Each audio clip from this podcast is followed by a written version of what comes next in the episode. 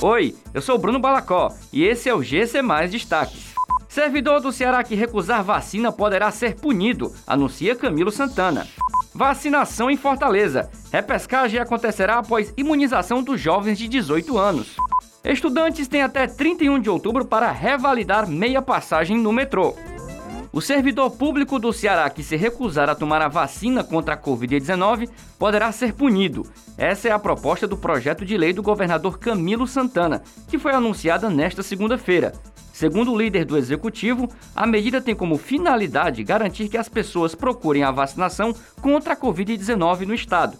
O projeto de lei prevê punições para os servidores públicos que não tomarem a vacina contra a Covid-19 e não apresentarem uma justificativa médica. Essas sanções podem ser desde um alerta, uma notificação, uma suspensão, até a demissão do serviço público do Ceará.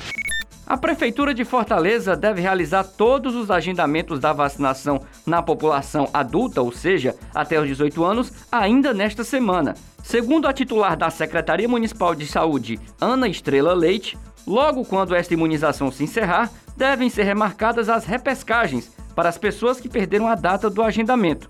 Pessoas dos 18 aos 39 anos devem ser beneficiadas com essa medida, já que aquela parcela da população acima dos 40 anos já pode procurar a vacinação sem a necessidade de agendamento. Os estudantes de Fortaleza e da região metropolitana que utilizam o metrô têm o prazo até 31 de outubro para fazer a revalidação do cartão do Metrofor, que garante o direito a meia passagem estudantil. Para isso, é necessário apresentar a carteira estudantil municipal ano 2021 e um documento de identidade com foto em um dos guichês de atendimento ao estudante nas estações Benfica ou Parangaba. A partir de novembro, somente os cartões revalidados terão acesso nas catracas eletrônicas. Essas e outras notícias você encontra em gcmais.com.br. Até mais!